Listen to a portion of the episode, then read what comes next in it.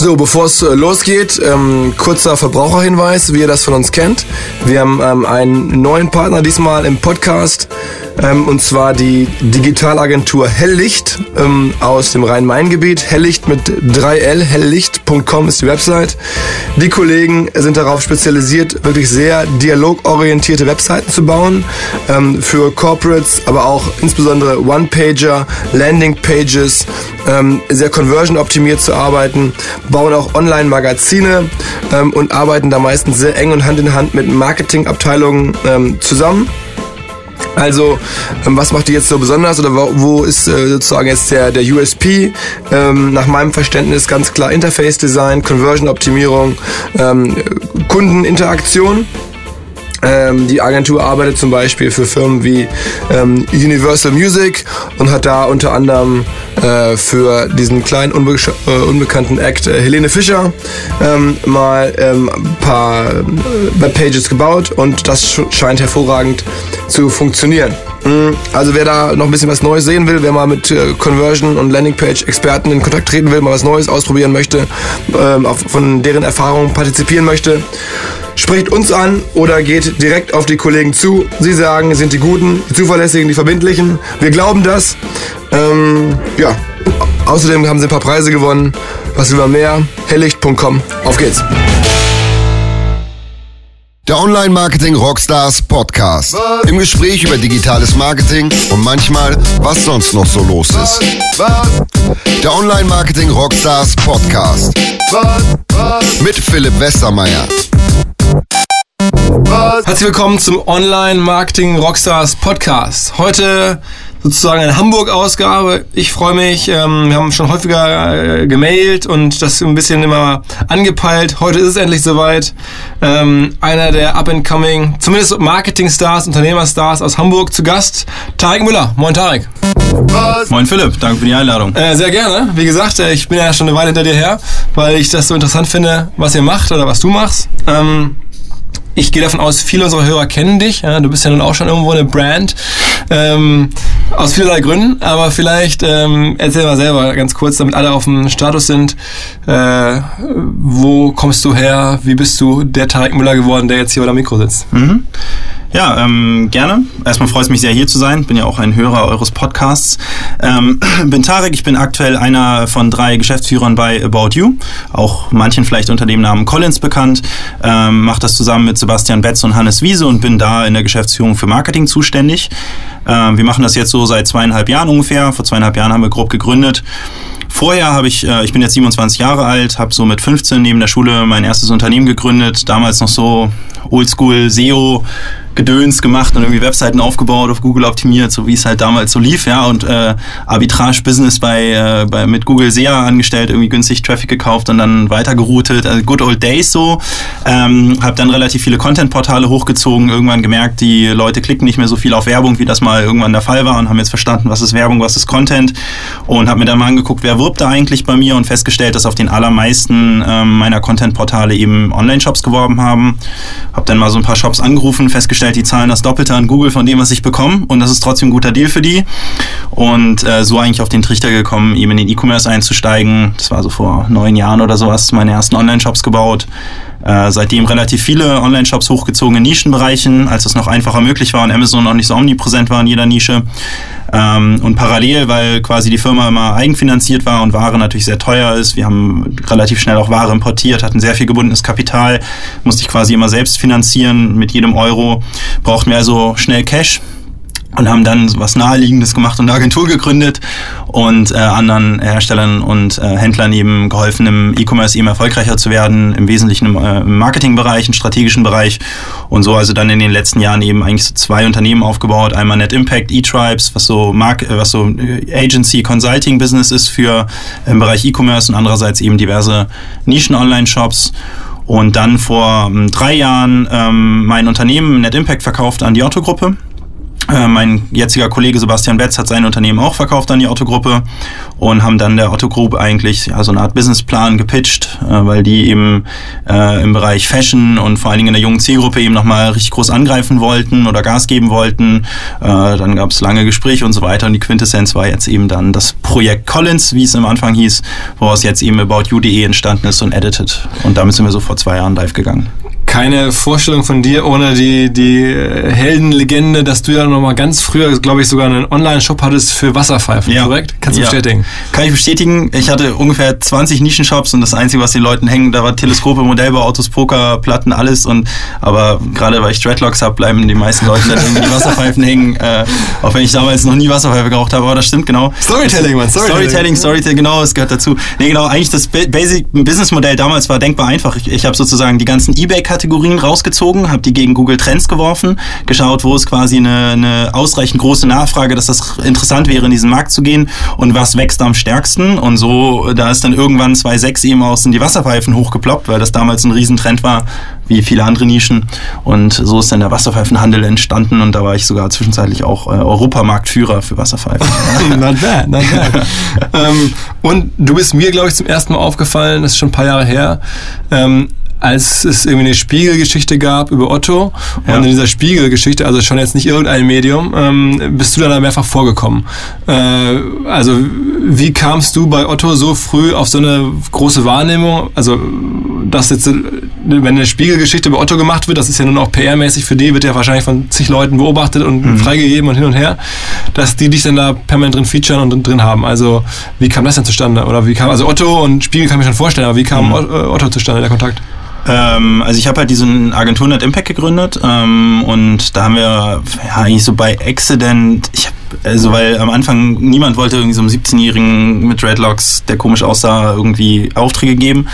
Und dementsprechend habe ich bei relativ vielen Firmen irgendwie angeklopft und mehr oder weniger kostenlos gearbeitet. Erstmal so für ein paar Wochen, in der Hoffnung quasi danach Aufträge abzustauben. Eine dieser Firmen war Kolle Rebbe, ist hier eine Hamburger Werbeagentur. Und der, ähm, die beiden Gründer, Stefan Kolle und Stefan Rebbe, fanden mich irgendwie cool, keine Ahnung, oder warum auch immer, haben die irgendwie mich supportet. Ähm, sind auch ein bisschen in, ins Unternehmen eingestiegen, Net Impact. Und der Stefan Kolle hat dann ein Intro gemacht zum Rainer Hillebrand, der auch heute unser Beiratsvorsitzender ist ähm, bei About You, vor, keine Ahnung, acht Jahren Jahren oder sowas. Und dann bin ich mit so einer verrückten Präsentation da aufgelaufen, mit Ideen, was man alles besser machen könnte. Und äh, so entstand das quasi. Und so haben wir dann Otto letztendlich als Kunden gewonnen im Agenturbereich und haben viel Consulting für die gemacht, für die verschiedenen Tochterunternehmen. Otto Group ist ja riesig, besteht aus über 130 Unternehmen, ist weltweit aktiv, 12 Milliarden Umsatz, ein Riesenkonzern, ist den meisten Leuten gar nicht so bewusst. Die meisten kennen halt so den Otto-Katalog. Aber gibt es ja auch MyToys, Manufaktum, Sportcheck, irgendwie Bonprix und ganz, ganz Barrel Crate Barrel, ja, riesen, riesen Konglomerat an Unternehmen. Und da haben wir dann für relativ viele Unternehmen dann gearbeitet, irgendwie im Bereich Marketing, Online-Marketing, bisschen Tech-Zeug auch und so und Beratung. Und ähm, kurze Kollerebe, du bist ja nach, mit denen nach wie vor eng und machst, glaube ich, genau. neue Investments mit denen zusammen und sowas ja. alles, ne? Genau, also mit Stefan Kolle bin ich nach wie vor sehr eng verbindelt. So. Das ist auch so einer, eins meiner Vorbilder, eins meiner Unternehmervorbilder, definitiv ist ein total cooler Typ und wir investieren teilweise gemeinsam in Startups. Ja. Okay, okay. Ähm, so, das heißt, so ein bisschen deine Geschichte, bist du dann äh, über diesen Umweg in Otto reingewachsen. Ähm, sag mal ein paar Worte vielleicht auch noch vorab zu About You. Oder vielleicht erstmal, wie soll ich die Firma eigentlich nennen? Äh, die heißt ja manchmal About You, manchmal Collins, mhm. manchmal auch Edited. Also hier mhm. gibt es einen Laden in der Schanze, der heißt Edited. Ja. Und ich tue mir immer so ein bisschen schwer zu verstehen, wie heißt der Laden? Ja, historisch gewachsene Namensgebungen. Äh, gibt noch ein paar andere. Find, ist immer witzig, wenn man so im Source Code noch so ein paar alte Namen findet, ne? also Projektnamen, die noch rumschlummern. Nee, grundsätzlich unser, unser, unsere Firma ist gestartet, da hatten wir natürlich keinen B2C-Namen, Unternehmennamen, Projekt Collins, Collins auf den Wirtschaftsprofessor Jim Collins zurückzuführen, weil der Vorstandsvorsitzende von Otto ein großer Fan von ihm ist. Das war sozusagen unser Projektname und heute ist unser Konstrukt so, wir haben eine Holding darüber, die Collins GmbH und Co. KG und unter der, dieser Holding befinden sich im Wesentlichen eben die zwei äh, operativ tätigen Firmen About You. About You ist ein Fashion-Online-Shop im Massenmarkt, über 100.000 Artikel, 750 Marken, deckt eigentlich so ziemlich jeden Geschmack ab. Ähm, von A bis Z, Schuhen über Accessoires, Bekleidung, alles mit einem Bekleidungsschwerpunkt. Ähm, das ist eben aboutyou.de und dann haben wir noch Edited. Und Edited ist äh, sozusagen am ehesten vergleichbar wahrscheinlich mit einem ASOS. Ähm, hat eine etwas jüngere Zielgruppe, eine spitze Zielgruppe, sozusagen auf urbane Frauen zwischen 25 25 und 35 ausgerichtet mit einem sehr starken Eigenmarkenfokus. Also Edited ist halt quasi der Shopname, ist aber auch gleichzeitig der Name unserer Eigenmarke, Edited the Label, eben wie das bei ASOS auch der Fall ist. Bei ASOS gibt es auch Fremdmarken, die halt zu, dem, zu dieser Zielgruppe passen, aber sehr kuratiert, ausgewählt und eben der Hauptfokus liegt auf der Eigenmarke ASOS. Und so ein ähnliches Konstrukt haben wir bei Edited gebaut, weil wir glauben, ASOS ist extrem erfolgreich in UK, hat aber, also der UK Fashion-Stil unterscheidet sich halt massiv von dem kontinentaleuropäischen Fashion-Stil und wir haben mit Edited eben versucht, sozusagen den kontinentaleuropäischen Fashion-Stil zu treffen in einer ähnlichen Methodik, wie das aber ASOS auch macht. Okay, okay. Aber das heißt, die Differenzierung verstehe ich, aber es ist jetzt ja gar nicht so unterschiedlich eigentlich. Nee. Ne? Ich meine, es geht um Eigenmarken auf der einen Seite, auf der anderen Seite mehr um, um eine Händlerposition. Genau. Ähm, aber es macht trotzdem aus deiner Sicht Sinn, zwei verschiedene Marken dafür zu verwenden. Ja, also weil das eine ist quasi eine typische Händler-Proposition, ja, also so die, der About You-Pitch ist quasi Richtung Endkunde, hey, lieber Endkunde, geh zu About You, wir haben alles Erdenkliche, also du wirst auf jeden Fall was finden bei uns, weil wir haben alles an Marken und Produkten, was du dir vorstellen kannst und wir helfen dir über, über Personalisierung und Inspirationselemente quasi das perfekte Outfit für dich zu finden. Unser Claim ist auch jedes Teil dein Style, also eine sehr starke Händler-Plattform-Proposition eigentlich, ne? und Edited ist halt eine starke Produktmarken-Proposition, also da sagen wir, wir haben das beste Produkt, ne? das ist quasi nicht sozusagen der Händler-Pitch, sondern der Produkt-Pitch und das lässt sich aus unserer Sicht schwierig in einer Marke verheiraten, also schwierig beides zu sein. Und wir glauben, man muss sich entscheiden, bin ich sozusagen Produktmarke, damit bin ich aber per se auch ähm, zugespitzt auf eine Zielgruppe, weil du kannst nicht ein Produkt bauen, was für alle irgendwie relevant ist, also nicht im Modebereich zumindest. Ähm, und insofern deshalb die zwei verschiedenen Marken. Okay, okay. Ist auch schwieriger skalierbar, natürlich ein Edit-Geschäftsmodell, dafür aber margenträchtiger am Ende auch. Ne? Ähm, wenn man jetzt hier ähm, sieht, ihr macht jetzt einen Laden auf Mhm. oder macht verschiedene Läden auf. Wie viel habt ihr mittlerweile? ähm, drei Läden im Eigenbetrieb und dann haben wir noch so Kommissionsmodelle und Wholesale. Also wir verkaufen auch im Großhandel unsere Eigenmarke Edited. Aber es werden, also wenn ihr Läden macht, ist es immer unter dem Edited dann logisch. oder? Genau, ja. Okay, ja. okay. Also wenn wir die Läden selbst betreiben, wir haben in Hamburg, München, Berlin mittlerweile Läden, vielleicht auch denkbar, dass wir auch weitere aufmachen, äh, dann immer unter dem Label Edited.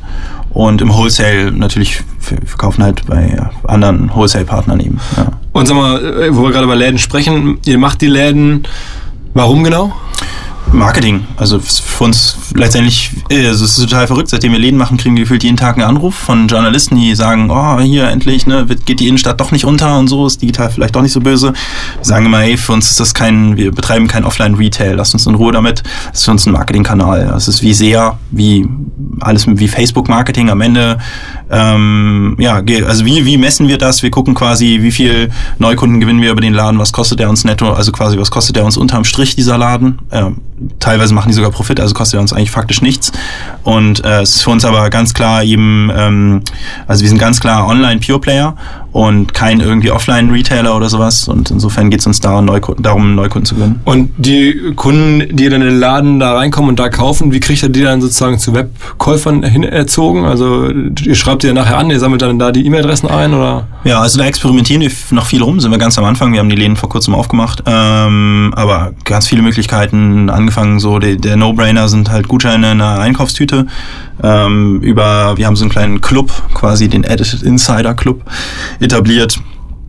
Ähm, wo wir Leute akquirieren, die dann online ein bisschen Rabatt bekommen und Zusatzvorteile und ja, also da probieren wir momentan sehr, sehr viel aus, aber hä- häufig brauchst du gar nicht so viel. Also wenn die Leute eben die Produktmarke geil finden, ähm, dann äh, kaufen die sich aus Convenience-Gründen das Zeug danach online in der Regel.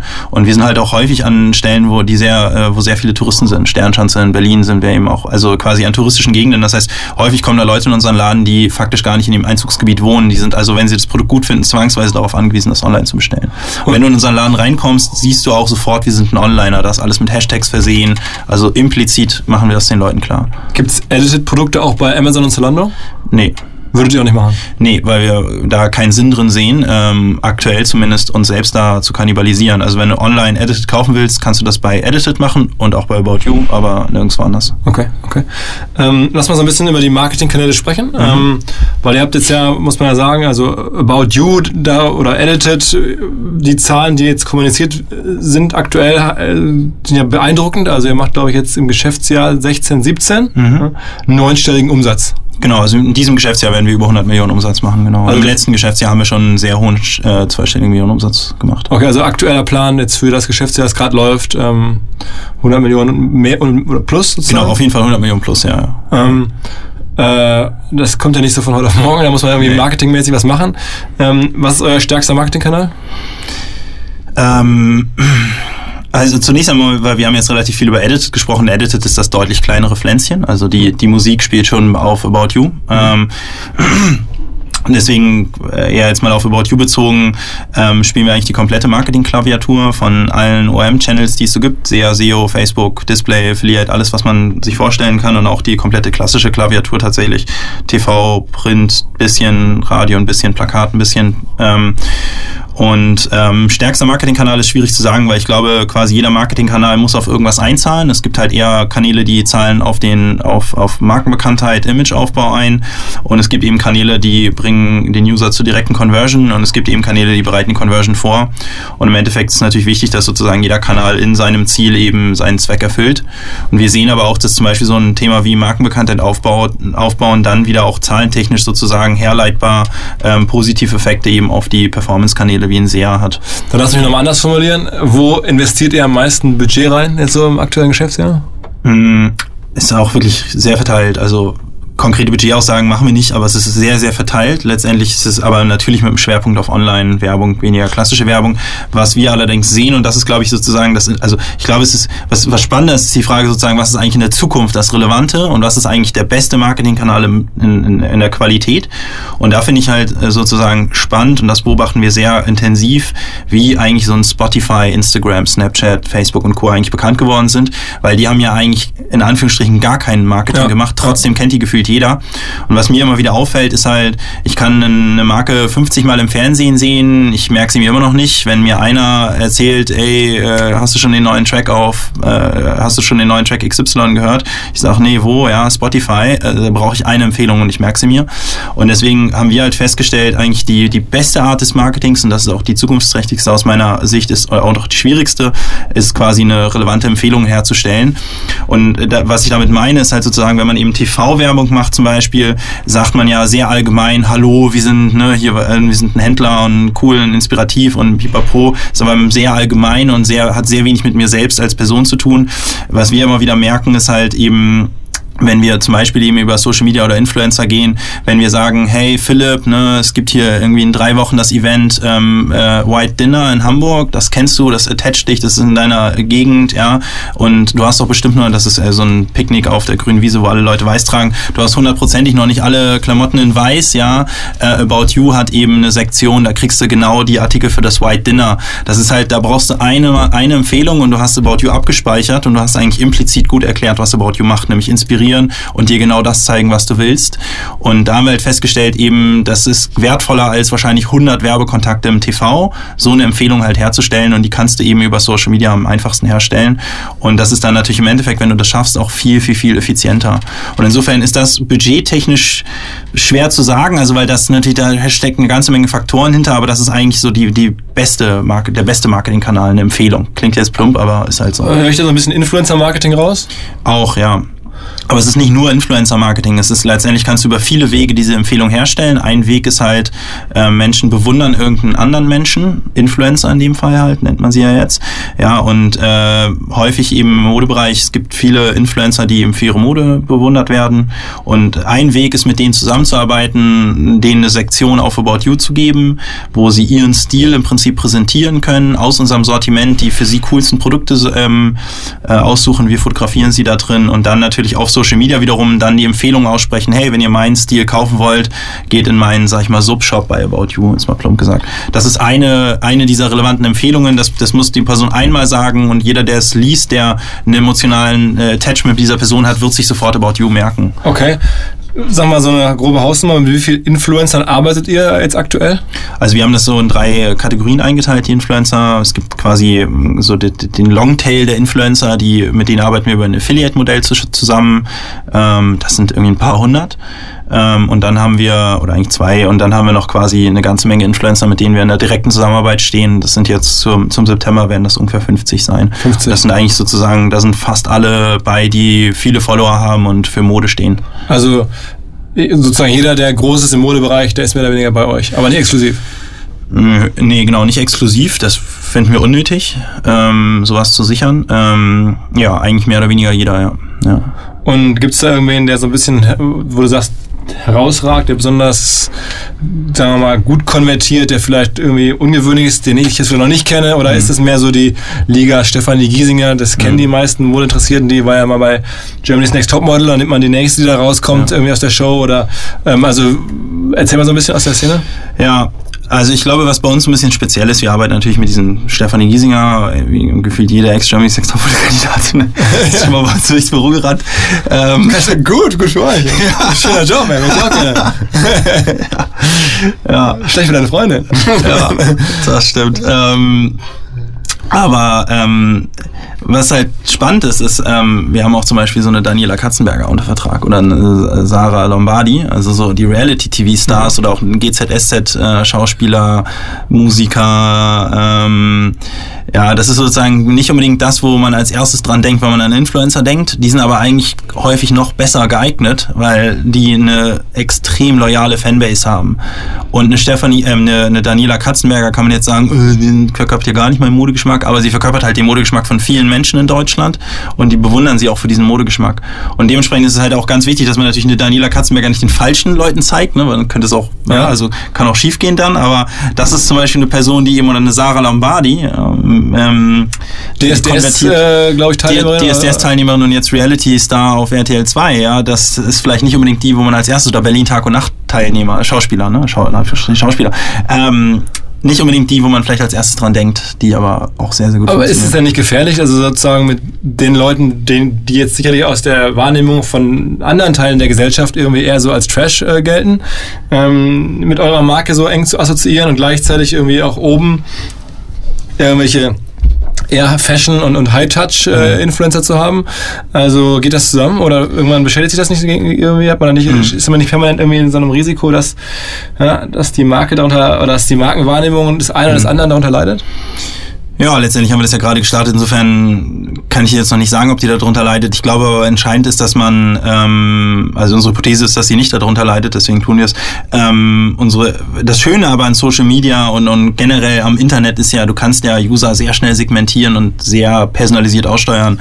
Das heißt halt, diejenigen, die Daniela Katzenberger bewundern, empfinden sie ja nicht als Trash. Und die sehen sie dann und, und der die sehen sie dann, genau. Und derjenige, der sie vielleicht potenziell als Trash sehen würde, der wird sie, sie nicht sehen. Also insofern quasi kannst du das ja sehr schön aussteuern. Das ist ja eben das Schöne im Gegensatz zu Gießkannenmodellen wie TV-Werbung, wo du nicht personalisiert im Prinzip TV-Spots aussteuern ja. kannst. Ne? Das ist ja the beauty of irgendwie äh, Target, soziodemografisches Targeting und Interest-Targeting.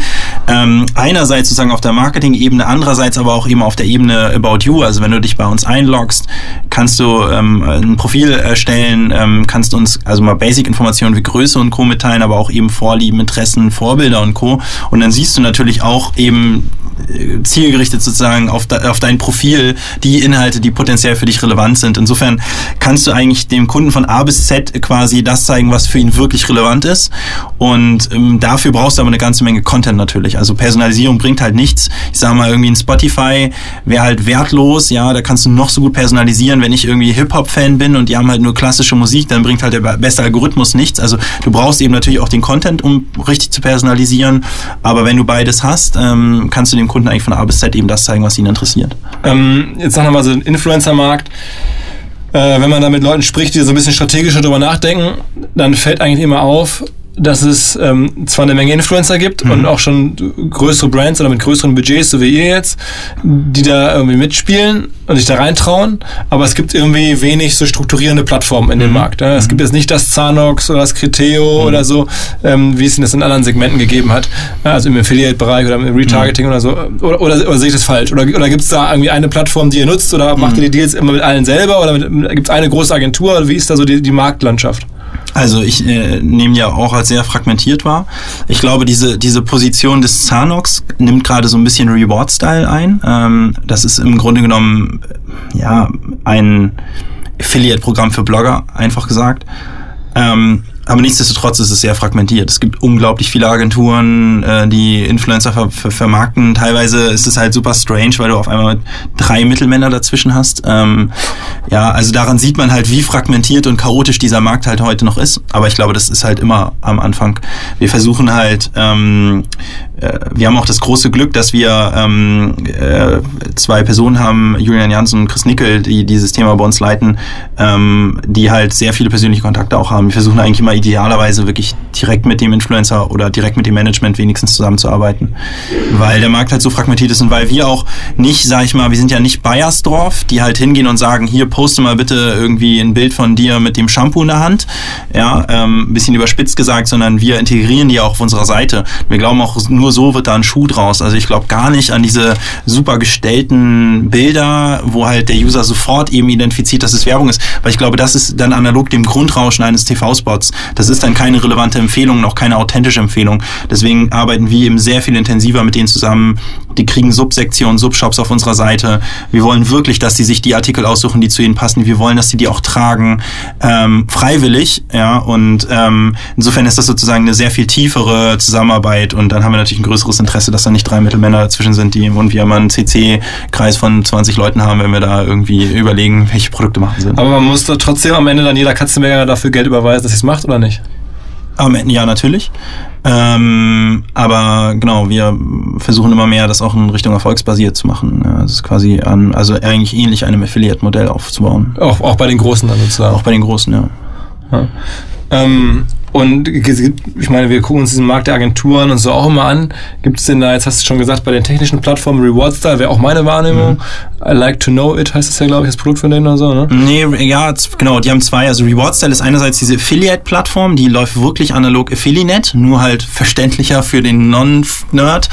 Ja. Ähm, und dann haben die ein Produkt Like to Know It, womit du im Grunde genommen Instagram-Bilder liken kannst und dann per E-Mail ja, Produktvorschläge okay. bekommst. Das ist allerdings in Deutschland noch kaum verbreitet.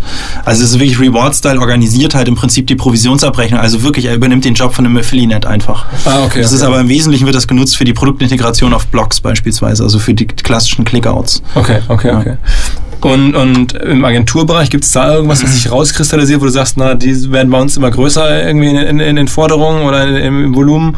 Ähm, oder, oder ist das noch sehr, sehr wenig klar, wer da rauskommt? Ähm, ich, ich würde sagen, sehr wenig klar. Also man sieht ja, es, es gibt ja Finanzierungen, hier so eine Reach ja. Hero oder so kriegt eine ja. Finanzierung, der eine oder andere. Ähm, das scheint ja dann da schon ein bisschen größer zu sein, ein bisschen ja. aussichtsreicher zu sein. Also deswegen auch bei uns, unter anderem ja auch Sponsoren dabei und so. Aber ich frage mich dann, ähm, na, wer bleibt stehen? Weiß man noch nicht so genau. Also ich glaube mal, es werden nicht alle stehen bleiben, wie es halt immer so ist. Es wird irgendwann zu einer Konsolidierung kommen, aber ich würde jetzt auf keinen, also ich könnte jetzt kann nicht sagen, wer da die Konsolidierung gewinnen okay. wird. Okay. Auf der anderen Seite, ich wollte nur mal ganz kurz sagen, weil also wir sind eingestiegen sozusagen dieses Thema relevante Empfehlungen. Ich glaube, man sollte da auch nicht nur auf Influencer schießen. Also eine relevante Empfehlung kann eben etwas Lokales sein. Das kann auch eine Markenvorliebe sein. Irgendwie wir finden raus, du bist der super irgendwie Tommy Hilfiger Fan, dann da anzusetzen. Also es geht halt und da gibt es halt sehr sehr viele Anknüpfungspunkte über die Freunde, den Freundeskreis. Also wir haben halt sehr sehr viele Ansatzpunkte, wo wir sagen, da kriegen wir den User gepackt bei seiner Emotion. Ähm, kombiniert mit einer Empfehlung, die im Modekontext stattfindet äh, und dann zu About You führt. Das müssen nicht nur Influencer sein immer. Ne? Okay. Ähm, mir hat jemand erzählt, oder schon länger her, dass du angeblich auch so versuchst, die Nerds, die Computerspiel-Nerds äh, zu bekommen und deswegen irgendwie wo Klamotten von Computerspielfiguren irgendwie auch äh, nach oder aus dem Verkauf äh, bringen möchtest. Das, stimmt das wirklich? Ähm, das bezieht sich wahrscheinlich auf ein Unternehmen, wo ich mal äh, mit involviert war. Äh, genau, das hat aber nichts mit About You zu tun, okay. auch vor der About You-Zeit. Okay, okay, da ging es darum, tatsächlich mega gigantischer Markt. Äh, ja, also letztendlich ähm, von, mir fallen jetzt die Namen alle gar nicht mehr ein, aber ja, quasi diese Hero-Figuren in Ballerspielen und Co. eben, die haben ja gewisse Klamotten, diese Klamotten tatsächlich zu produzieren und zu verkaufen anzubieten. Von diesen gigantomanischen Spielen, ja, also. Äh, aber gibt's, gibt's da, gibt's da, gibt's da nicht? Gibt auch erfolgreich, ja. Echt? Ja. Krass, wie heißt der Laden? Äh, will ich jetzt nicht sagen. Okay, okay. Wow. also ich bin da nicht mehr involviert und ich, ich weiß ehrlich gesagt nicht, was der Laden mittlerweile macht. Das ist doch schon vier Jahre her, deswegen bevor ich jetzt hier Also ich habe hab natürlich ein bisschen so rumgefragt. Ähm, ich, Tarek kommt vorbei, schickt mal Fragen, äh, so hier im, im, Team und da kam das insofern. Ah ja, das ist aber wirklich eine kleine, das war ein kleines Engagement mal. Also ich fand es also kurios und wir suchen auch nach kuriosen Anekdoten und so insofern. Ja, da bin ich aber auch, dafür würde ich jetzt nicht die Lorbeeren ernten. Das war weder meine Idee, noch äh, war ich da lange involviert. Aber es ist ein schlau, schlaues Thema auf jeden Fall. Dann lass noch mal kurz über andere Kanäle sprechen. Ähm, TV-Werbung macht ihr jetzt auch. Mhm. Äh, ist das nach wie vor so gut oder ist das überhaupt noch gut? Lohnt sich das für euch? Man hört ja TV-Werbung mittlerweile, ist fast jeder ähm, Spot in einem Flight äh, Direct Response ausgelegt oder geplant. Ähm, kommt da noch was bei euch an? Ist das, rechnet sich das? Ja, es rechnet sich auf jeden Fall nicht, wenn man die Direct Response anguckt. Also wenn man sich da sozusagen das Ganze auf den CPC unterbricht, dann ist das Geldverschwendung. Äh, ich glaube, das Ganze rechnet sich immer nur dann. Also ich glaube quasi das Mediavolumen oder die Ausgaben in klassischen Medien, also sagen wir mal klassischen Brandbuilding Media, müssen halt in einem sinnvollen Verhältnis zu den Online-Medien, ähm, Online-Marketing-Ausgaben stehen, dann wird da ein Schuh draus, weil wenn du letztendlich im Prinzip einen gewissen Betrag in klassisches Media investierst, wir haben halt festgestellt, oder anders gesagt, wir haben festgestellt, jeder Prozentpunkt Markenbekanntheit ähm, macht unsere Online-Marketing-Kampagnen x Prozent effizienter. Und dann ist das natürlich eine einfache Rechnung letztendlich, äh, wann, wie viel Investitionen in Brandbuilding macht Sinn. Und dann musst du noch ausrechnen, wie kannst du am effizientesten Markenbekanntheit aufbauen, äh, quasi Euro per Markenbekanntheit sozusagen. Und ähm, dann, dann wird daraus ein Schuh. Also, aber über die Direct Response wird sich TV niemals rechnen, genauso wenig wie Radio und Plakat und so weiter. Das ist ja TV ist nicht das einzige Medium. Ähm, und es, es muss, also es muss eben eben, also das, und ich, ich kann mir nicht vorstellen, dass sich das lohnt, wenn man nicht ein Vielfaches im Online-Bereich spendet versus klassischen. Äh, da, weil, weil sonst kann sich das eigentlich, also ich wüsste nicht, wie sich das sonst lohnen kann, diese Investitionen in Brand. Sag mal ganz kurz für jetzt irgendwie klassische Marketing-Dummies, ähm, wie misst man jetzt eine Markenbekanntheit eine zunehmende? Das hört sich jetzt schon nach einer größeren Studie an oder, oder wie macht ihr so? Ja, eigentlich easy. Also da gibt es im Prinzip Dienste, die dir die Marken ungestützte und gestützte Markenbekanntheit erfassen. Das kannst du ganz noch, kannst du, das Ganze kannst du regional auch machen. Also zum Beispiel Radio und Plakat Plakat haben wir halt ähm, im Prinzip erhoben, indem wir in gewissen Bundesländern Radiowerbung geschaltet haben und Plakatwerbung und in anderen eben nicht. Und das muss, dann brauchst du natürlich ausreichend Volumen, um Signifikanzlevel zu übersteigen. Und dann kannst du ja die schauen, wie entwickelt sich die Markenbekanntheit in diesen Regionen. Und da gibt es diverse MAFO-Institute. Das kostet auch gar nicht so schrecklich viel, womit man das erheben kann. Und so kann man dann im Grunde genommen so ein bisschen Rückschlüsse ziehen, ähm, wie viel musst du investieren, um eben Markenbekanntheit aufzubauen. Und auch, sag ich mal, wie, ähm, wie stark ist die Inflation von Markenbekanntheit. Markenbekanntheit. Also auch, was wir auch festgestellt haben, ist halt, in Werbepeaks steigt die Markenbekanntheit, hörst du auf mit der Werbung, sinkt die auch wieder. Also die Leute vergessen relativ schnell. Und insofern auch das muss man sozusagen natürlich in die Rechnung einbeziehen, ne? quasi die, die Vergessenheitsrate. Das heißt, ähm, wenn man so auf die Kanäle guckt, kannst du dann was empfehlen? Also Plakatwerbung zum Beispiel, äh, funktioniert das für euch? Also es ist ein bisschen lame, sowas zu machen, aber kann ich eigentlich nur, glaube ich, Oliver Samba zitieren. So grundsätzlich kann man wirklich jedes Medium zu laufen kriegen. Es ist immer eine Frage des Preises ähm, und eine Frage der Zielgruppe. Ich, es wäre blöd, äh, irgendeinen Kanal zu empfehlen, glaube ich, weil das muss jedes Unternehmen muss für sich gucken, wo finde ich meine Zielgruppe und wo kriege ich gute Preise. Okay, okay. Und die Creatives sind natürlich total wichtig, auch wie das auf dem Display auch ist letztendlich. Aber das heißt, ihr seid dann auch irgendwie äh, lokaler Hörfunk, Plakat, das ist, wird dauerhaft, wird dann werden das Kanäle für euch sein? Ich, ich weiß nicht, was in zwei Jahren ist, aber aktuell sind das auf jeden Fall Themen, ja, also aktuell lohnt sich das für uns, ja. Okay, okay. Ähm, sagen wir mal so ein bisschen was, ähm, also man kann jetzt ja nicht über, über euren Job sprechen, ohne den, den großen, äh, die naheliegenden Vergleiche und, und auch äh, zu anderen großen Fashion-Shops. Mhm. Ne? Ich mein, bin ja nun selber Zalando sehr verbunden. ähm, äh, wie ist denn äh, da sozusagen die Differenzierung jetzt zu einem Zalando und, und, und, und, und einem Amazon vielleicht auch mhm. irgendwie langfristig äh, bei euch geplant? Was wollt ihr mhm. anders machen? Oder man die haben ja nun erstmal auch das volle Sortiment, haben auch mhm. Eigenmarken, haben ja. äh, dann auch jetzt eine Plattformstrategie oder ja. eine ähm, Mobile-Strategie, die so ein bisschen sich doch ähnlich anhört äh, mhm. äh, in Teilen, was, für, was du gerade so beschrieben hast. Ähm, was ist so der Unterschied auf Dauer? Also, du hast ja jetzt natürlich die zwei größten genannt. Zunächst einmal freut es uns, dass wir irgendwie nach zwei Jahren am Markt schon äh, zu den größten gehören tatsächlich. Also wir haben über eine Million aktive Kunden, sprich Kunden, die in den letzten zwölf Monaten bestellt haben, nur in der Dachregion. Ähm, damit gehören wir, also dieses Jahr werden wir in die Top 5 äh, Fashion Player in Deutsch online, also Fashion Player online in, in der Dachregion ähm, gehören. Insofern, das ist erstmal für uns ein Erfolg, weil wir damit auch sehr viele hinter uns gelassen haben, ähm, ohne unglaublich viel Kapital. Wir haben natürlich viel Kapital investiert, aber ich sag mal, von der Kapitaleffizienz, glaube ich, war das ein ganz guter Deal.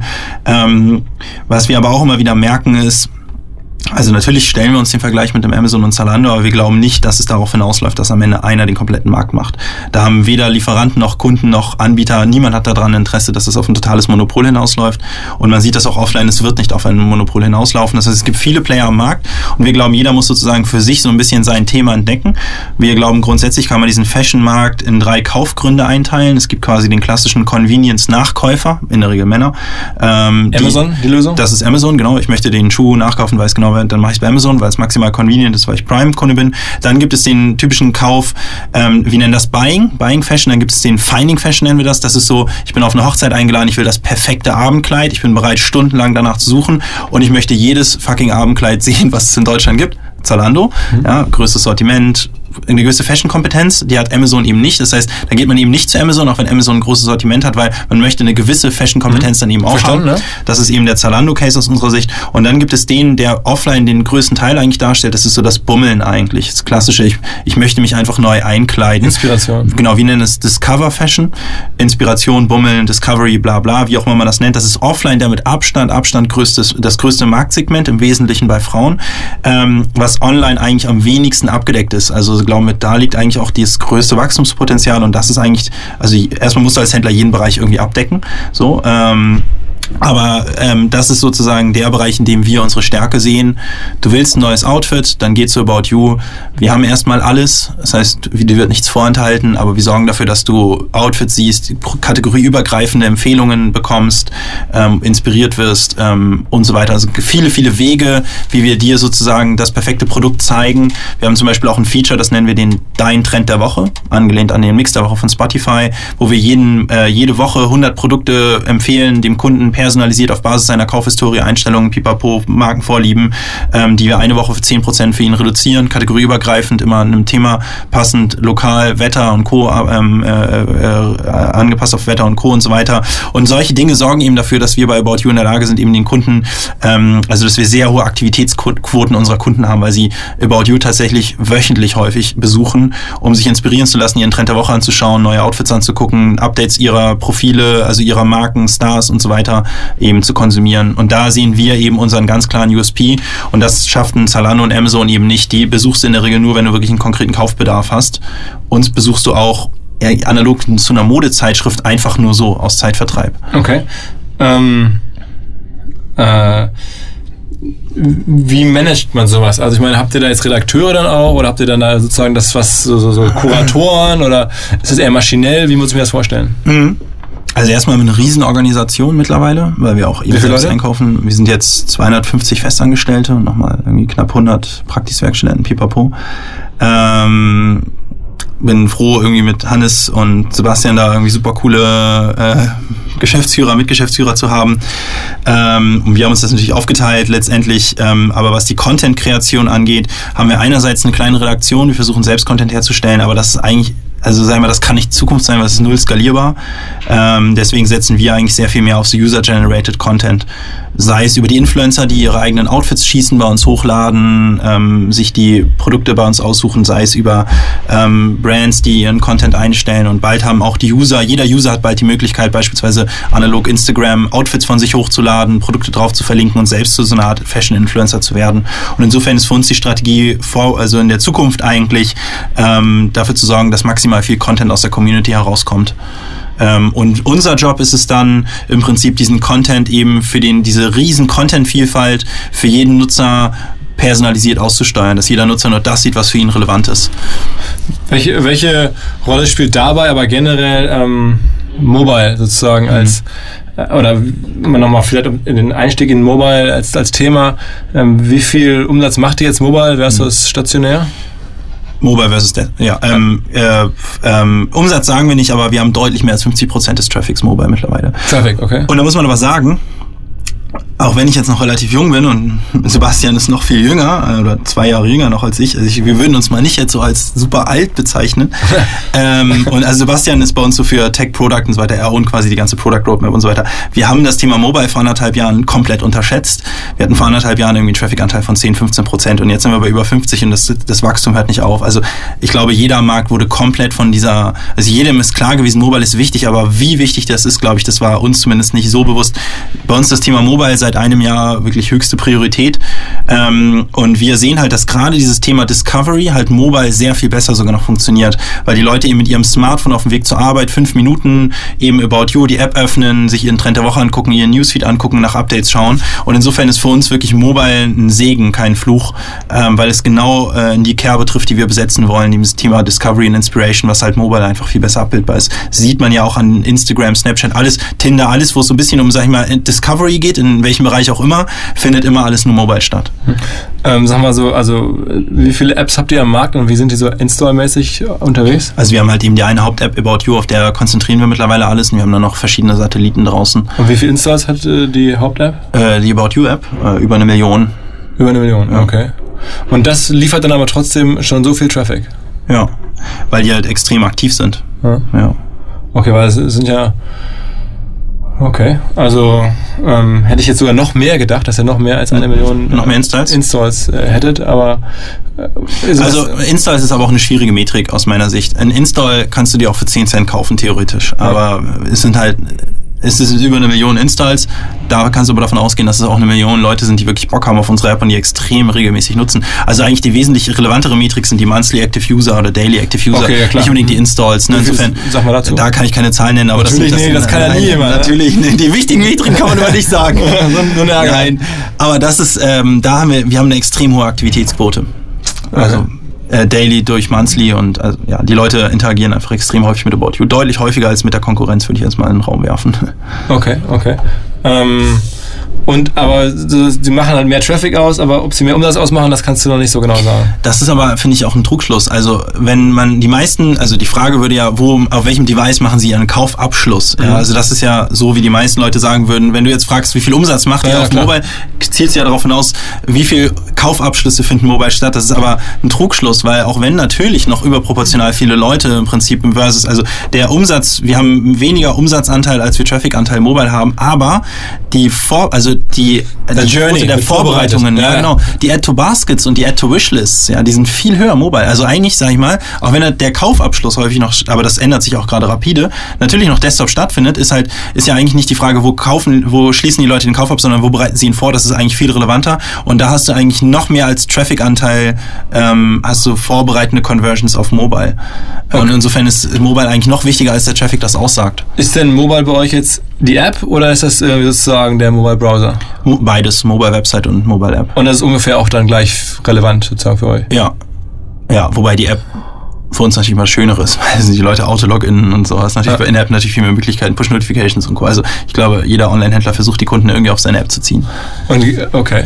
Und wie kriegt ihr dann eure App sozusagen unter die Leute? Gibt es da auch Influencer, die sagen, hier guck mal, das ist die tolle About You App oder sowas? Genau, also das ähm, ganz viele Wege. Ein Weg ist eine Stefanie Giesinger, die sagt, ähm, willst du ähm, äh, mehr über meinen Fashion Style wissen oder äh, willst, interessierst du dich für meinen Fashion Style, folge mir in About You App. Und das ist eben das, was ich meine. Wie ist ein Snapchat erfolgreich geworden, in dem Stefanie Giesinger gesagt hat, wollt ihr irgendwie Hintergrundpicks, dann ladet euch Snapchat runter. Da hat ein Pick gereicht, ein Post und alle haben sich scheiß Snapchat runtergeladen. Ne? Ja. Das ist eben, was ich meine mit dieser relevanten Empfehlung. Ne? Und da ist eben ganz wichtig, dass es total lame, wenn eine Stefanie Giesinger irgendwie ihr Handy in der Hand fotografiert, wie sie die About You App, das ist so gestellt, das will keiner, ja. Und äh, wenn sie aber eben auf der anderen Seite sagt, folgt mir bei About You für meine Empfehlungen, ist das so die Liga Snapchat Instagram Empfehlung, ne? So ist ein Instagram groß geworden, weil die Leute auf Facebook gepostet haben, folgt mir bei Instagram, ja. Und, und quasi so wird auch eine About You dann groß. Und dann laden sich die Leute auch in der Regel die App runter eben, ne? Weil sie bei sowas eben schon davon ausgehen, dass wir eigentlich nur eine App sind, weil sie uns mit, wenn sowas geschrieben wird, sofort in die Rege Snapchat einreihen, ne? Wie ist es eigentlich also mit, mit bei Frauen verstehe ich das ganz gut, aber weil in der Dimension, in der ihr unterwegs seid, da brauchst du ja auch Männer, Männer als Mhm. Auf Käufer logischerweise. Ne? Das ist ja eine Bevölkerungshälfte, die man nicht vergessen darf. Ja, also gibt's da jetzt, ich, ich weiß, es gibt ein paar, aber also wie viele eurer Influencer sind denn Männer? Also gibt's da wirklich auch so Fashion-Typen, die dann sagen, guck mal hier, so ein geiles hellblaues Hemd, wie möchte ich jetzt auch haben oder so? Gibt es, ist aber weniger relevant bei Männern. Bei Männern ist es tatsächlich, also bei Frauen gehen wir tatsächlich so Folge Stephanie Giesinger auf den Auto oder lass dich inspirieren, so ein bisschen so äh, Konkurrenz zu Frauenzeitschriften in Klar, gewisser Weise im genau. ersten Schritt, weil es da einfache Pitch ist. Bei Männern ist es eher so, ey, hast du nicht auch keinen Bock mehr, 3000 T-Shirts durchzuklicken, die alle scheiße sind und nicht in deiner Größe und pink, was du niemals tragen würdest. Ähm, geh doch zu About You, gib uns drei Einstellungen und du findest das relevante T-Shirt schneller. Also bei Männern gehen wir eher in die Kerbe Personalisierung, finde schneller das, was zu dir passt. Bei Frauen in, eher in die Richtung. Also weniger- lass weniger. Influencer. Genau, weniger Influencer. Da ist es dann eher so, hey Philipp, willst du nicht auch über nächste Woche auf eine Hochzeit eingeladen und hast noch kein Hemd, ne? Guck mal hier, ne? Bei uns musst du nicht ewig lange nach dem Hemd suchen. Wir haben das richtige Hemd für dich. Oder dieser Pitch, du bist beim White Dinner, äh, du, du hast 100 pro verdaddelt, dass du ein weißes, äh, eine weiße Hose brauchst, ne? Hier haben wir schon mal 50 weiße Hosen, die auf jeden Fall zu dir passen. Also das ist eben deutlich mehr der Personalisierungspitch. Daher auch weniger über Influencer, nichtsdestotrotz auch viel über Social Media auch. Ne? Wie, aber es, was wir alles hier besprechen, auch Influencer, wir reden alles im Wesentlichen Deutschland erstmal, ne? Dach, genau. Aktuell, genau. Okay, also das heißt auch irgendwie eure größten Influencer sind am Ende dann Deutsche. Ja. Also so amerikanische äh, Menschen oder sowas spielen ja gar noch gar keine Rolle. Nee, wobei ich auch gerade den Trend sehe, dass immer mehr Deutsche international sein wollen, aber es sind Deutsche aktuell. Ja. Das heißt, die deutschen Influencer hatten wir gerade schon irgendwie beim Mittagessen drüber gesprochen, die werden jetzt auch alle irgendwie äh, internationale Stars und wollen das gerne werden, werden dazu gecoacht sozusagen von ihren Agenturen und so nach dem Motto, du jetzt, jetzt veröffentlicht doch bitte alles auf Englisch. Das ist schon ein Trend. Das ist auf jeden Fall ein Trend, ja. Also ich konsumiere natürlich auch die Influencer auf Snapchat und Co. aus beruflichen Gründen und äh, sehe da viele fangen an jetzt Englisch zu reden ne? und wollen international durchstarten. Okay, weil es einfach der Markt und dann mehr Kohle hergibt und so. Klar, ich meine, wir bei About You wollen ja auch irgendwann internationalisieren. Ne? Und ich glaube halt, die schlauen Influencer betrachten sich selbst auch als Geschäftsmodell. Und das ist naheliegend, irgendwann zu internationalisieren. Das heißt so ein bisschen die Frage, sind wir wieder so ein bisschen beim Markenkern ne? und bei dem Kern, bei deinem Kerngeschäftsmodell oder bei deiner Kernzielgruppe der Deutschen. Aber da bin ich auch nicht in der Lage, das einzuschätzen, ob das nicht auch in Teilen vielleicht die deutschen Fans dann kannten. Also verschreckt. Okay, okay. Sag mal, ähm, jetzt hast du ja die smarten Influencer, ich, ist ja auch ein Lieblingsthema von mir gerade. Ähm, äh, wer, ist denn, wer macht denn das gut? Jetzt aus deiner Perspektive betrachtet, ähm, du kennst den Markt ganz gut. Wer stellt sich da gerade gut auf? Ich meine, wir wissen mhm. ja, es gibt jetzt irgendwie einen Germany's Next Topmodel-Kandidat, den kann das immer ganz gut machen, einen Fußballspieler und so, der hat eh viel Traffic, aber wer ist denn noch so, so, so ein intrinsischer, organisch gewachsener Influencer, wo du sagst, guck mal, der ist cool, der macht das gut oder die macht mhm. das gut. Ähm, also ich sage immer gerne hier Leonie Hanne, finde ich mhm. cool. Ja, also die ist irgendwie nicht gewachsen. Hamburgerin. Hamburgerin, genau, auch schon mal bei Otto gearbeitet. Ja. Ähm, aber die habe ich das Gefühl, die macht das wirklich aus ihrem Style heraus und ja. hat irgendwie so einen gewissen Dreh, ähm, der jetzt halt nicht durchs Fernsehen angefeuert wird oder ja. durch eine Sportkarriere oder sowas, sondern ähm, siehst du da Leute? Mhm. Also erstmal bin ich Influencer ist jetzt nicht mein, mein Top-Thema, weil wir da eben mit ähm, Julian Jansen und Chris Nickel irgendwie zwei sehr coole Leute haben, die könnten die Frage jetzt deutlich besser beantworten. Ähm, ich versuche das mal sozusagen ohne jetzt konkrete Namen zu nennen, weil dann nenne ich garantiert nicht die richtigen, äh, sozusagen aus meiner Beobachtung heraus, äh, sind diejenigen erfolgreich, ähm, mal abgesehen von denen, die so einen Vorschuss durch TV haben und Co., die halt äh, das Ganze tatsächlich strategisch angehen. Also das ist so ein bisschen so wie wenn man so eine, ich bin ja jetzt überhaupt nicht drin, aber so eine Verona Pot oder so, wo man immer so denkt, boah, die ist voll dumm oder so, ne? Oder jetzt mal so, mal, ne? Aber, aber ist ich, ne, überhaupt gar nicht, ja. Und eine, eine Leonie Hanne oder diese Caro Dauer und da gibt's ja viele, die sozusagen organisch gewachsen sind. Da guckt, das guckt man sich an und denkt, das könnte ich ja auch. Die macht ja nur ein Foto von sich jeden Morgen irgendwie, ne? Aber das ist halt überhaupt nicht wahr. Ähm, äh, mein Gefühl ist, die, die erfolgreich sind, analysieren wie jeder erfolgreiche Unternehmer sehr genau, was ist, kommt gut an, was kommt nicht gut an ähm, wie kann ich geschäftstechnisch erfolgreicher werden, wie kann ich gute Sponsorings an Land ziehen, wie kann ich auch Nein sagen, ist glaube ich wichtig, nicht jeden Scheiß annehmen, der da reinfliegt und wo's Geld, wo Geld winkt.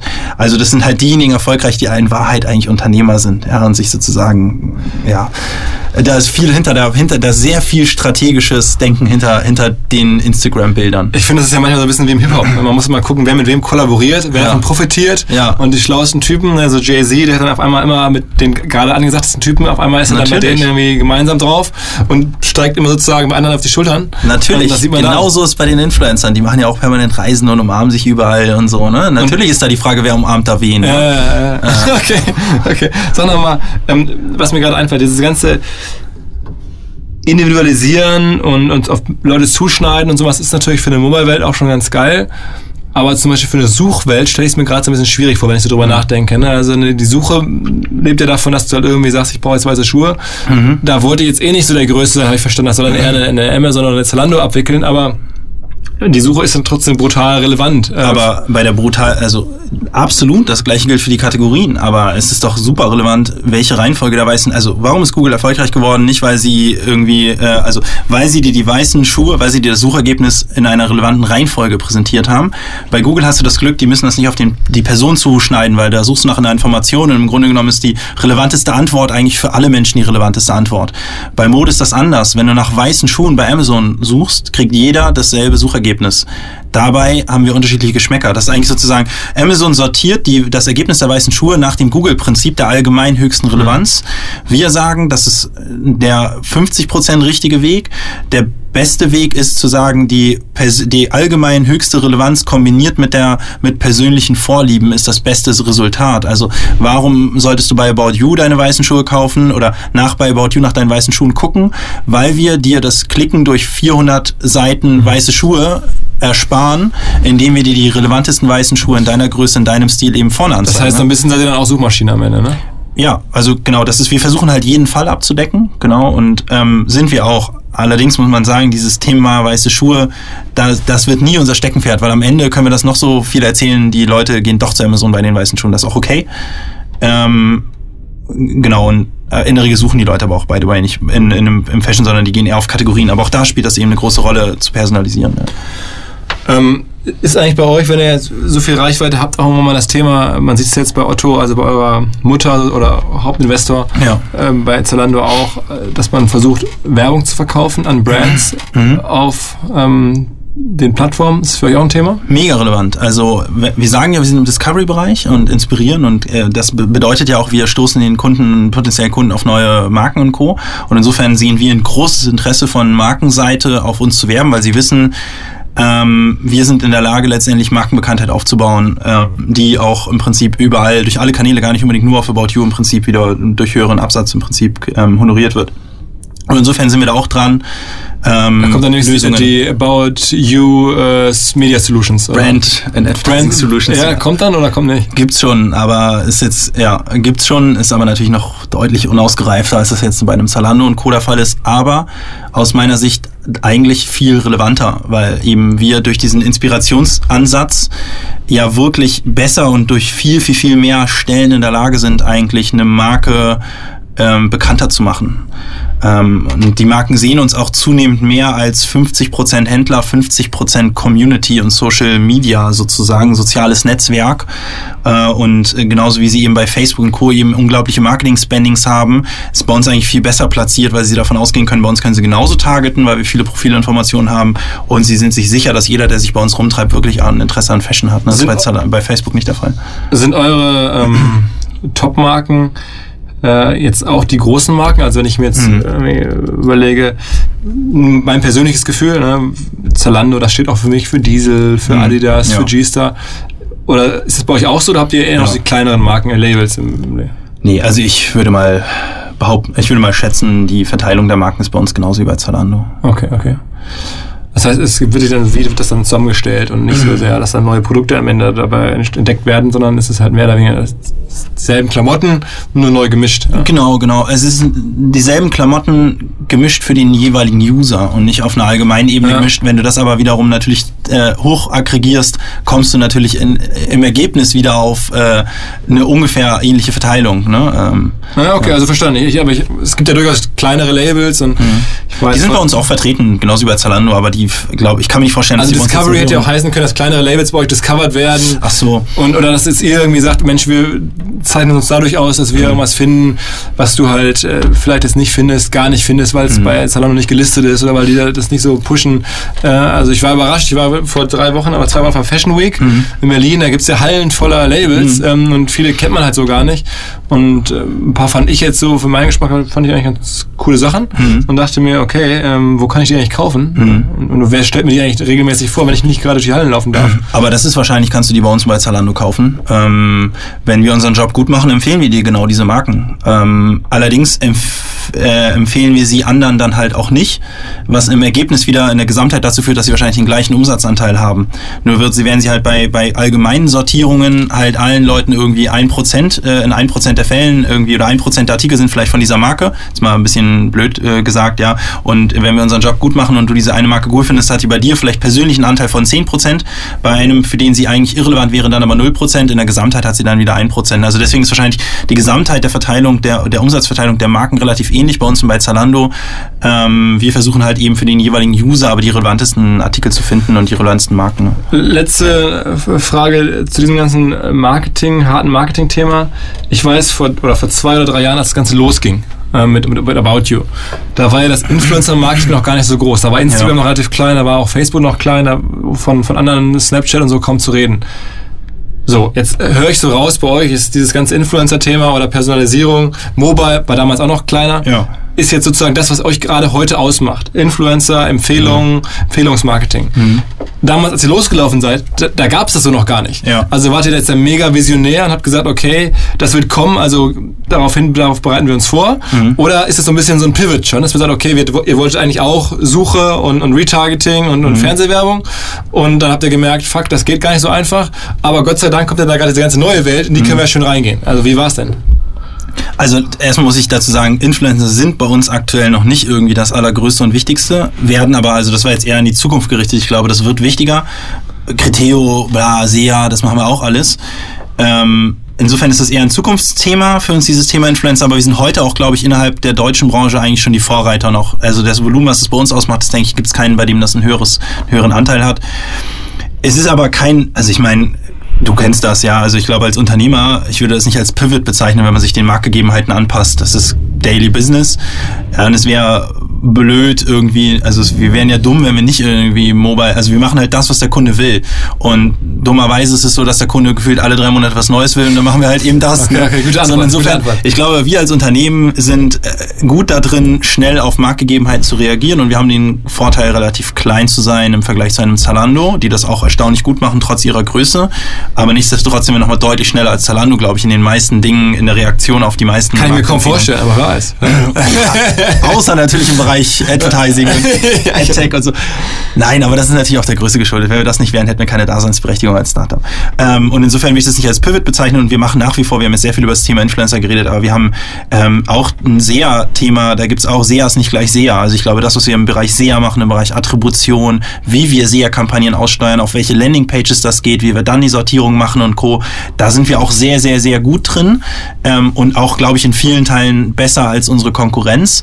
Da haben wir jetzt nicht drüber geredet, ist auch nicht so fancy irgendwie wie Influencer, ne? Da, Ah, das drüber reden. Also ich, meine, das, also ich meine, das ist genau, es ist weniger greifbar. Insofern Ja. ist es auch schwer zu beschreiben. Also, aber das ist, heißt, da verbringst du schon viel Zeit damit, dich genau zu fragen, wie kriege ich jetzt sehr am besten ans Ja. Laufen, weil das ist ja schon sehr Also, kompetitiv. Absolut. Ich verbringe nach wie vor 90 Prozent meiner Zeit irgendwie, also beim Thema Marketing darauf, wie kriegen wir einen SEA besser zu laufen, wie kriegen wir Affiliate, Display, Criteo, Retargeting im Generellen, die Einstiegsseiten, die Landingpages, also die klassischen Themen.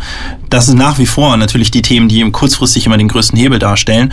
Aber auch da kann man eben auch neue Wege gehen in gewisser Weise. Ne? Ich, meine, ich muss mich ja annähern, weil du sagst ja zu den, zu den genauen äh, Budgettöpfen in der einzelnen Kanäle sagst du ja jetzt nicht so viel. Ähm, äh, es muss ja so sein, dass die Suche relevant ist. Insofern freue ich mich, dass das jetzt dann Ja, auch irgendwie ja. jetzt dabei so ein bisschen rausscheint, dass du da auch viel Gedanken reinsteckst als Marketinggeschäftsführer in, in, in Suchthemen und solche Sachen. Auf jeden Fall. Aber auch da ist wieder das Thema, du biet- bietest auf ein Keyword wie Abendkleider zunächst einmal brauchst du eine fette äh, Attribution, die Cross-Device beispielsweise kann. Das kann auch kaum jemand im Prinzip die Cross-Device-Journey irgendwie in der Attribution ordentlich darstellen. Äh, Attribution heißt quasi die Verteilung, also jemand hat fünf Kanal-Touchpoints bestellt beim sechsten, wie verteilst du den Umsatz auf die fünf davor? Ähm, ähm, äh, ähm, das ist das also da, da gibt's da ist eine sehr hohe Komplexität hinter und natürlich ist das nach wie vor eben sehr sehr wichtig. Allerdings kannst du auch da eben, ne, wenn jemand nach Abendkleider sucht, erstmal die Frage, wie viel bietest du, dann holst du ihn auf die Landingpage, dann schaust du irgendwie, wie kriegst du schnell raus, was das für ein Typ ist, dass du die Sortierung auf ihn personalisierst, ohne dass er sich anmelden muss, personalisieren wir. Dann geht es darum, dem auch im Prinzip zu sagen, hey, guck dir doch mal die Lieblingsabendkleider von einer Stefanie Giesinger an. Ja, also auch da wieder mit Content letztendlich die Conversion-Wahrscheinlichkeit zu steigern. Also auch da sozusagen, SEA ist ja nicht gleich, SEA ist, ist ja nicht so, dass man sagt, äh, in der, Influ der Influencer-Marketing-Kanal ist im sozusagen das Moderne und, und quasi so von A bis Z hast du dann die moderne Klaviatur und SEA ist so das langweilige SEA von früher. Also ich glaube, du kannst eben diese ganzen Themen, über die wir gesprochen haben, kannst du eben sehr gut auch mit so einem Thema wie SEA verheiraten und auch im, auch im Retargeting kannst du natürlich, also ist ne, kannst du natürlich darüber hinausgehen, äh, über das, was jetzt irgendwie ein Kriterium oder sowas macht, einfach nur Produkte anzeigen, ja. Auch da kannst du Content integrieren, auch da kannst du eben personalisieren und da kannst du halt extrem extreme Effizienzen heben dadurch. Im, ne? Im Austausch mit Criteo dann? Also das heißt, ihr sagt, Mensch, jetzt kommt mal an den Tisch, Jungs, wir müssen jetzt mal hier die, das, das, die Zusammenarbeit ein bisschen aufbohren und wir müssen über die klassischen Ja. äh, Retargeting-Mechanismen hinausdenken oder, oder wie entsteht das dann? Ja, also das ist einerseits in der Zusammenarbeit mit Criteo, was quasi das Flaggen und Segmentieren der User angeht, die Creatives, auch da kann man mit Criteo reden. Ähm, andererseits machen wir, also vertrauen wir da nicht nur auf Criteo beim, beim Retargeting. Ne? Wir haben natürlich auch unsere eigenen Ad-Server am Laufen ähm, und ja, unser eigenes Data, unsere eigene Data-Management-Plattform und Co. Also das machen wir natürlich auch viel selbst dann am Ende des Tages. Ne? Wie, wie viele Leute arbeiten bei euch im, im, im Marketing-Team insgesamt? Ähm, also wir haben, wir haben ungefähr 25 Leute so im Online-Marketing, darunter aber auch Programmierer, also und Und die Content-Leute auch noch? und die genau plus dann ein paar ein paar in der Redaktion, ja, aber von von den 25 sind ungefähr 16, 17, 20 irgendwie so neben Dreh Festangestellte. Darunter aber auch ein paar, wenig relativ wenig, ja, ja, eigentlich schon, aber darunter eben auch ein paar Entwickler und wir haben halt das große Glück, dass wir sind wir, ein Drittel unserer Firma ungefähr sind tatsächlich Entwickler und Technologen und du kannst halt ähm, also für vieles brauchst du eigentlich nicht Manpower, ähm, sondern eigentlich einen schlauen Techie ja, und äh, der die Dinge eben technisch löst. Ähm, und da sind wir, glaube ich, ganz gut aufgestellt, auch durch meinen Kollegen Sebastian in der Geschäftsführung. Da haben wir auch sehr, sehr viele schlaue Mitarbeiter dort in dem Bereich und äh, auch im Online-Marketing sehr viel schlaue Leute.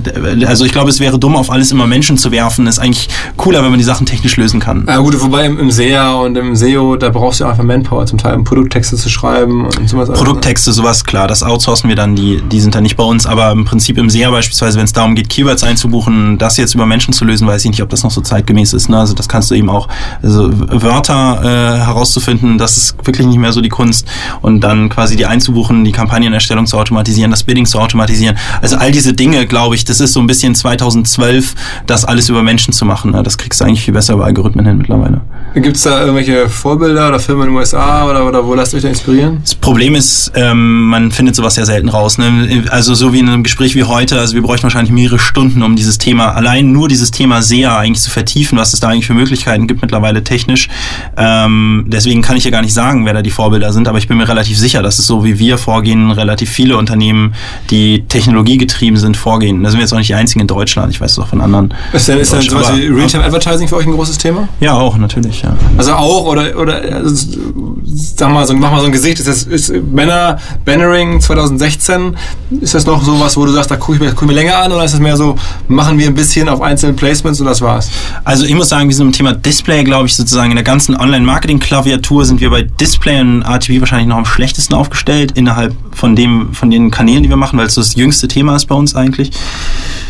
Aber es nimmt zu- zunehmend mehr an Relevanz an, weil gerade für uns, wo wir halt sagen, hey, wir wollen personalisiert sein. Das Ganze müssen wir natürlich auch im Advertising übertragen. Also idealerweise, ähm, wenn wir jetzt mal dieses Thema weiterdenken, wir finden raus, du bist quasi ein Daniela Katzenberger-Fan, ja, dann holen wir dich im Retargeting wieder über sie rein, dann holen, ne, und so weiter. Oder wir holen dich überhaupt über sie ran. Quasi, also insofern ist so, so ein Thema wie eben das automatisierte Aussteuern und per, oder ähm, von, von Ads und Bannern letztendlich auf einzelne Personen extrem relevant. Im Bereich Display sind wir noch nicht so stark. Im Bereich Facebook und Instagram beispielsweise machen wir das schon deutlich mehr. Da kannst du über Custom Audience, ja, da kannst du ja quasi Userlisten hochladen Ja. ähm, und dann eben auf diese Userlisten bezogen Ads aussteuern. Bei Facebook ne? ist das. Genau, bei Oder bei Facebook und Google Instagram. wechseln, ja, ja. Ja, ins, bei Google auch mit, dem, äh, mit den ähm, Listen. Das ist natürlich super relevant für uns, weil da, so können wir im Prinzip die Creatives aussteuern, die für den User potenziell am relevantesten ist und unsere Personalisierung und Informationen und Content natürlich viel besser nutzen. Gleich ist aber auch im SEA. Also auch im SEA kannst du ja mittlerweile Listen bilden und dann kriegt nicht jeder die gleiche Abendkleid-Kampagne angezeigt, wenn er nach Abendkleid googelt. Ne? Okay. Und ähm, lassen wir das noch einmal kurz über, über Facebook sprechen, das haben wir jetzt noch gar nicht richtig. Äh, Das ist, baut ihr auch Seiten für Prominente selber? Also ihr sagt, eigentlich wäre es doch geil, wenn ihr die größte Daniela Katzenberger Seite hättet? Oder, oder äh, Nee. ihr macht einfach nur, ihr kauft einmal da sozusagen. Die hat ja in der Regel eine eigene Fanpage, die jetzt Aber die nochmals- gehört ihr? Ja, aber auf die haben wir, also über die, genau, da können wir mitwirken, was da so erscheint. Okay, okay. Aber das heißt, ihr seid da irgendwie Also sie- großer Bayer, nehme ich an, klar, bei Ja, Facebook. also das ist ja so ein bisschen die Idee. Sie postet von ihrer Fanpage, hallo, äh, guck, guckt euch doch mal meine neuen Outfits Aber bei das muss man an. dann mal bezahlen. Ich dachte jetzt irgendwie, wenn man wirklich so äh, drauf ist wie ihr, dann wäre jetzt meine Idee, vielleicht kann ich ja selber eine große Daniela Katzenberger Fanseite bauen und dann gehört mir der ganze Scheiß. Aber das wäre wahrscheinlich aufwendiger, als mit ihr zusammenzuarbeiten. Am Ende ist es ja eine Art Affiliate-Modell. Natürlich Ah, müssen wir okay. sie bezahlen, aber der Preis, den wir da bezahlen, ist, ähm, der lohnt sich. Ja, okay. Ähm, Daniela, aufpassen. okay, bevor, ganz kurz, bevor wir zum Ende kommen, der Kollege zeigt gerade schon, wir sprechen schon eine Stunde. Ich finde es aber äh, sehr spannend. Wir haben dich selten hier. die Uhr irritiert mich. ähm, lass noch einmal kurz äh, ähm, Hard Facts sprechen, was ich krass finde in eurer äh, Investoren oder in eurer ähm, zur Pressekonferenz erschienenen Präsentation. Firmenwert habt ihr mal reingeschrieben, 320 Millionen Genau. Euro ist der Laden jetzt wert. Ja. Ähm, das ist wie genau ermittelt worden? ähm, wie es halt am Markt so üblich ist, das, was jemand bereit ist, äh, zu dem Betrag, zu dem jemand bereit ist, letztendlich zu investieren und die wiederum, das sind jetzt wahrscheinlich Flo Heinemann und Christian Leibold können das besser erklären, wie Unternehmenswert zustande kommt, aber da guckt man sich eben Wachstumsdynamik, Kapitaleffizienz, ähm, Multiples in, in Peer, von Peer-Unternehmen, börsennotierten Peer-Unternehmen an und Co. Und so äh, leitet man das letztendlich her. Aber das heißt, das ist ja auch in der Präsentation, und ihr habt eine, eine Finanzierungsrunde gemacht ähm, zu der Bewertung. Mhm. Genau, mit sind wir einem- gerade bei, ja. Mit einem, mit einem dritten Investor, der nicht Otto ist, sozusagen. Genau, Du kannst genau. jetzt nichts dafür zu sagen, äh, ist mir, kann ich verstehen. Ne? Ja. Würde mich jetzt überraschen, wenn du mir jetzt ausplauderst hier, äh, wer, da genau kommt. Aber du hast gesagt, es kommt jetzt jemand, der strategisch zu euch passt. Genau. Und nicht irgendwie ähm, ein, ein, ein, ein Private Equity Fonds oder sowas. Genau. Also erstmal macht uns das mega stolz, auch als Aber, also Organisation, muss man sagen- Gründer und alles irgendwie nach zwei Jahren. Also uns gibt's jetzt zwei Jahre tatsächlich irgendwie so ein Value aufgebaut zu haben. Ja. Vor allen Dingen übersteigt der Value das investierte Kapital um ein Vielfaches. Ähm, also wir haben deutlich, deutlich weniger als 320 Millionen. Ist Also deutlich 200 oder so. weniger. 319. Nein, Scherz, natürlich. Wir haben viel, viel, viel weniger investiert. Also noch weniger als 200. Ähm, äh, und genau, und wir haben aber gemerkt, es gibt sozusagen, also wir haben erstmal kein Cash-Problem. Äh, also irgendwie wir, die Kapitalbeschaffung äh, für Investitionen ist gesichert durch äh, die Otto-Gruppe, die mehr als bereit ist, da Geld rein zu investieren, weil sie auch als Erfolg sieht äh, und sieht, dass sich das lohnt. Ähm, also äh, jeder investierte Euro ist, glaube ich, bei uns zumindest Status quo kann man sagen, es deutet vieles darauf hin, dass es nicht, äh, dass es lohnenswert ist, diese Investition. Wir haben mal gemerkt, es gibt entlang unserer Wertschöpfungskette diverse Unternehmen, äh, die total Sinn machen, weil wir sowieso irgendwie mit denen zusammenarbeiten oder viel Geld an die bezahlen oder äh, weil die uns hebeln können, synergetisch und Co. und haben deswegen jetzt eigentlich entschieden, vor, mit unserem Gesellschafter Otto vor ein paar Monaten zu sagen, lass uns doch mal öffnen im Prinzip für Gespräche. Vor allen Dingen, weil die Partner eigentlich permanent Interesse geäußert haben. RTL zum Beispiel könnte dann investieren, dann wäre das die Germany's Next Model direkt dann investiert sozusagen. Das wäre das wär richtig schlau, oder? Aber wahrscheinlich ist Zauber Leute auf ProSieben. Ach, scheiße, scheiße. Ja, also wer das ist, kann ich jetzt- absolut jetzt gemacht, damit ich damit nicht rauskomme, dass ich derbe Fan bin. genau. Niemand guckt Germany's Next Topmodel aber Die Einschaltquoten, ne? Nein, also ähm, kann ich jetzt wirklich nichts zu sagen. Also, Das ist jetzt Aber so nicht ein, mehr so ein lang, dann Pro7 publishen wir wäre vielleicht auch ein spannender Investor. Wenn jetzt so hören, die haben ja diese Shows, die haben die viele von den Leuten. I don't know. Ich meine, ich weiß nichts, aber wer könnte denn in Deutschland noch auf solchen Filmbewertungen überhaupt mitmachen? Ja. Müsste ich das Sven Schmidt wieder ranholen, dann könnt ihr da, Ja, ja, ja. Ich glaube, da gibt es sinnvolle Themen zum Philosophieren und Ja, ja, okay, Mutmaßen. Okay, aber also muss man sagen, äh, absolut respektabel.